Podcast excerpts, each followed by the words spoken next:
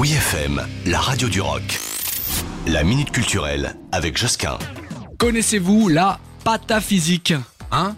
Imaginée et créée par euh, l'écrivain Alfred Jarry. Alors perso, je connaissais mal, voire pas. C'est un mouvement dit fantasque, c'est la science des exceptions et des solutions imaginaires. Et vous allez la découvrir avec Philippe Stark, lui vous connaissez. Il nous propose comme ça une visite de Paris originale, c'est le moins que l'on puisse dire.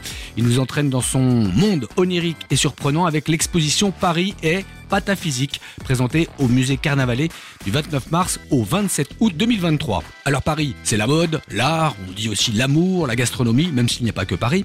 Mais Paris, c'est aussi pataphysique et c'est Philippe Stark qui nous le démontre. Il nous invite à redécouvrir les célèbres monuments et lieux touristiques de la capitale à travers la pataphysique, autour de la Tour Eiffel, le parc de la Villette, du palais de l'Élysée ou d'autres endroits encore. Eh bien, on surprend alors des phénomènes étranges, décalés, drôles ou fantastiques. Bon, alors c'est plus facile de voir que de décrire. Rêve et réalité se mélangent dans les créations de Philippe Stark et la scénographie originale nous plonge dans un voyage unique en son genre. Le beau et le bizarre se donnent la main, se donnent rendez-vous à leur direction, le musée Carnavalet, 23 rue de Sévigné, Paris 3e. Retrouvez la minute culturelle sur wifm.fr.